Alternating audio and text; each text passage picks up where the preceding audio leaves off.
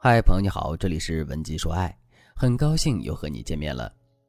在上节课我们讲了李女士的情感遭遇，李女士对一个优质男士一见钟情，但是男人对李女士的印象很一般，并且她说李女士过分热情，但是表达能力又很一般，和人相处的时候总感觉很不自然。其实不是男人过于挑剔，而是每个人喜欢的类型和讨厌的类型都不一样。如果对于没有动心的人还做违心的夸赞，那么反而显得不真诚。说出问题是为了解决问题，可能对方也很困惑，李女士为什么会给他这样的感觉呢？所以对方就把这个疑问提了出来。这并不是说他们两个人没有未来，而是他们暂时没有磨合好。至于男人认为李女士过分热情，这意味着什么呢？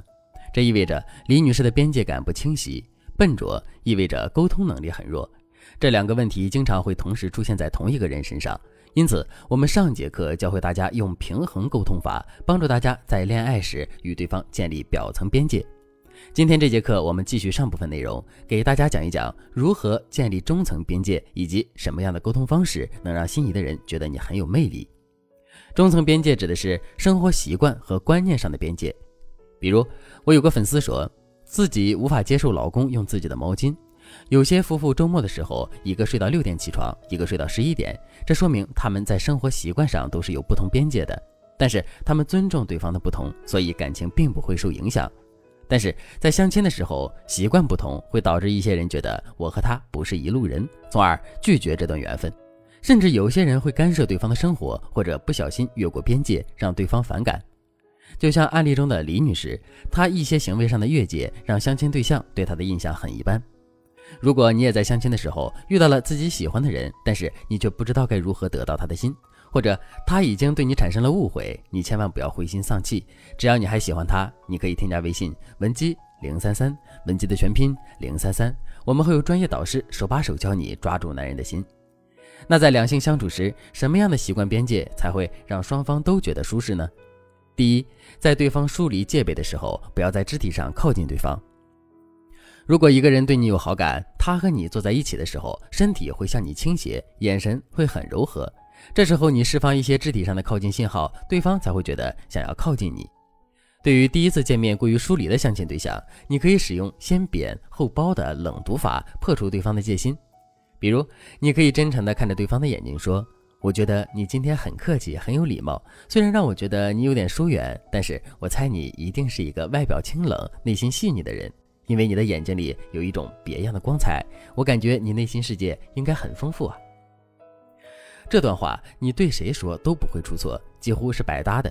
特别是你遇见一些边界感强、不喜欢社交的人，这番话会改善对方对你的印象。大家直接背下来就行。第二，相处时不要做多余的事。如果你不知道你做的事是不是多余的，你可以用三不问一法来摸透对方的心。三不问一。指的是你做事的时候走三步停一停，然后向对方确认你接下来的行动。我直接举个例子，大家还记得上节课的案例中剥橘子的事吗？李女士的相亲对象说，李女士想给对方一个橘子，但是这种橘子皮肉很紧，不好剥。李女士就用手在橘子皮上抠了一个洞，然后递给了男人。李女士的本意是让橘子好剥一点，但是对方看着李女士手指上的汁水和橘子上的洞，食欲全无。那在这件事情当中，李女士的想法可以依次分解为：一，我想让对方吃橘子；二，橘子很难剥，她不方便吃；三，所以我想剥开一个口子，方便对方剥。三步问一法就需要李女士在事件上进行第三步的时候，先主动询问对方需不需要帮助，然后根据男人的反馈决定自己的做法。同时，你还可以把自己思考的第一步、第二步说出来，比如李女士就可以说。这个橘子很甜，我想让你也吃一个，就是皮难剥，你需要我帮你剥一个吗？我再举个例子，李女士请男人吃饭，她会主动给男人夹菜，她的想法也可以分为三步：一，这道菜我很喜欢；二，我想让对方吃，但是他够不到；三，我想给他夹菜。如果李女士什么也不说，一有这个想法就立刻用筷子给对方夹菜，对方就会觉得有点尴尬。如果用三步问一法，李女士就可以对男生说。这道菜我挺喜欢的，你也尝尝。你能够着吗？需要我帮忙吗？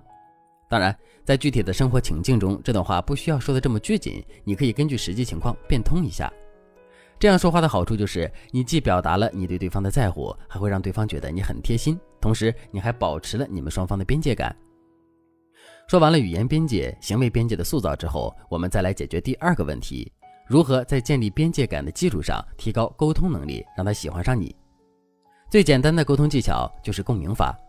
聊天中，如果你跟男人总是有一句没一句、不温不火的聊，那很快对方就会觉得跟你没有共同语言，后面可能就不跟你联系了。所以，我们呢必须要从以下几个层面塑造与对方的共鸣，让他觉得你就是他的灵魂伴侣。今天我们先讲第一个层面，情绪层面的共鸣。如果你在和男人约会聊天的时候，对方突然向你表达了情绪，你一定要抓住这个瞬间做出回应。我举个例子，李女士和男人第一次见面的时候，在咖啡厅外，有一个浑身很脏的拾荒老人坐在台阶上乘凉，店员就一边说这个老人没有公德心，一边跑出去驱赶老人。结果男人立刻就不高兴了，他皱着眉头说：“现在的人怎么了？满口都是冰冷的素质。”素质是与人方便，自己方便，一点人情都不讲的社会，再有素质也没有温度。李女士很少看见男人在自己面前流露情绪，所以不知道该说什么，就笑着点点头。男人马上就说：“哦，对不起，我失态了。”然后两个人又陷入了长久的沉默。李女士和我讲这件事的时候，我就觉得她错过了一个很好的机会。要知道，对方对某一个事情流露情绪，就是我们提升关系的突破口。如果李女士懂这个方法，她应该在男人流露情绪的时候，立刻附和对方说：“你说的对，他们太过分了。”或者李女士可以起身去帮助门口的老人。